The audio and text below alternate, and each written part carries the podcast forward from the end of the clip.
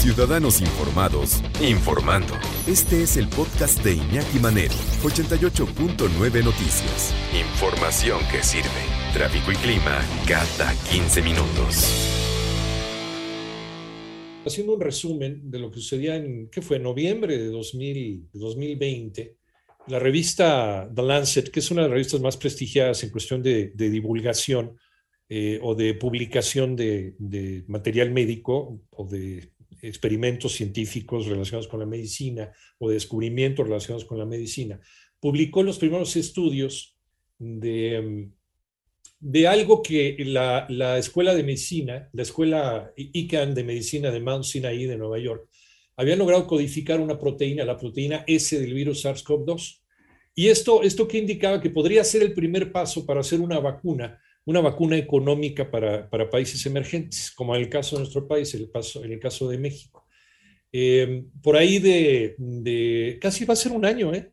en abril, en abril de 2021, el gobierno federal, en una de las conferencias que da el Ejecutivo Federal en las mañanas, eh, dio esta información de que México estaba trabajando en una vacuna que se podía, eh, y ya le pusieron nombre y todo, le encontraron el nombre de vacuna patria, que es un nombre llegador, ¿no? Un, nombre así inspirador, llegador, ¿no? Que te inflama con el espíritu patriótico.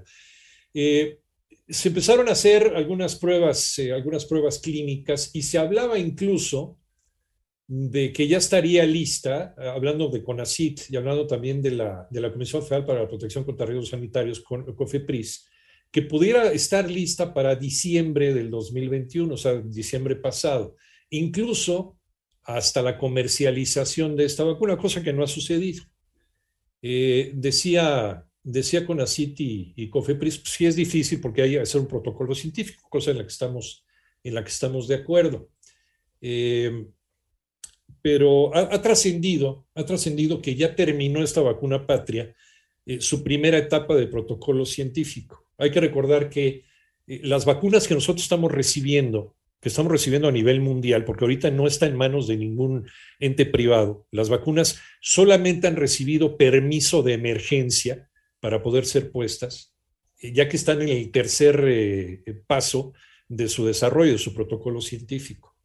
Ya terminando este tercer paso, entonces ya, ya se podría ver la posibilidad ¿no? de que pudieras ir a tu consultorio de confianza y que te la pusieran sin mal problema, o sea, que, que estuviera ya en las manos de los particulares.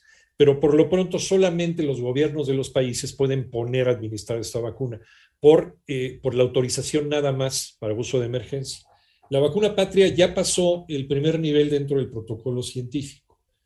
Eh, y habrá gente que diga, no, pues si nos la prometieron para el día del día. Miren, no son cacahuates, en serio. Es algo en lo que se nos puede ir la vida. Entonces, si México está desarrollando, que no es México la que lo está desarrollando, realmente es una vacuna en la cual está participando eh, eh, otras instancias internacionales.